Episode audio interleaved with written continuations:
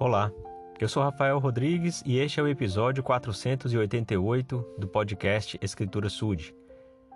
Eu me lembro de um discurso do presidente Monson, presidente Thomas S. Monson, onde ele comenta de uma situação bastante triste é, pelo fato de dois irmãos que viviam em um trailer, eles dividiam esse trailer e em algum momento não, não se sabe por que eles brigaram e eles pararam de conversar.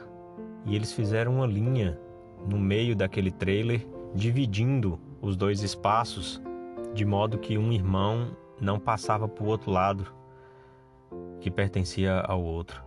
E, e isso permaneceu por décadas, até que um dos irmãos morreu. E o presidente Monson disse sobre a tristeza daquela situação de ter dois irmãos que brigaram, não importava o motivo, mas permanecer por tantos anos, né, dividindo um espaço pequeno de um trailer e mesmo assim não dirigir uma só palavra um ao outro, não não conversarem, não terem qualquer relacionamento. E aí a gente pensa sobre as discussões bobas que às vezes acontecem no dia a dia, ou mesmo que sejam discussões sérias, mas que se prolongam é, sem a, a reconciliação, né? sem as pessoas se entenderem e voltarem a ter um relacionamento, no mínimo, é, civilizado, né? no mínimo respeitoso.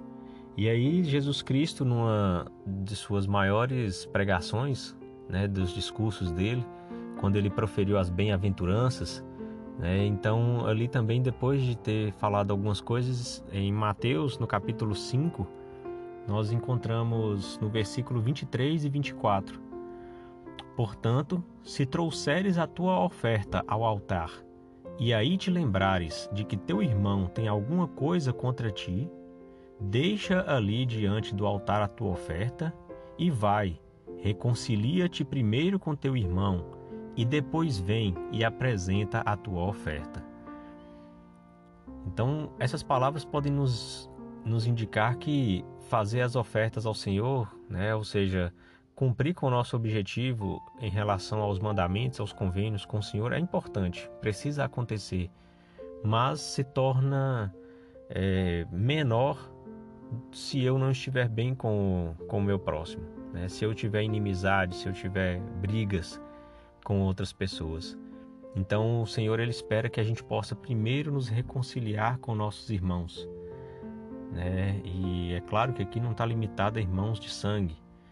Então é, é nesse sentido que a gente precisa considerar as nossas relações né, entre, entre pessoas para que não haja inimizade, assim aquilo que a gente está fazendo para o Senhor em questão de ofertas, em questão de dedicação à causa do Senhor, à obra dele, não fique é, diminuída pelo fato de eu não ter um relacionamento de harmonia, de paz com os outros. Então eu acho que é algo que algumas pessoas podem ter necessidade de ponderar.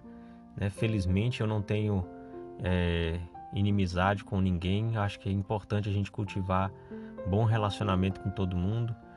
Talvez você não vai ter a, me a melhor amizade com todas as pessoas, mas também não tem motivo para virar o rosto ou para não cumprimentar, ou para não dirigir as palavras a alguém.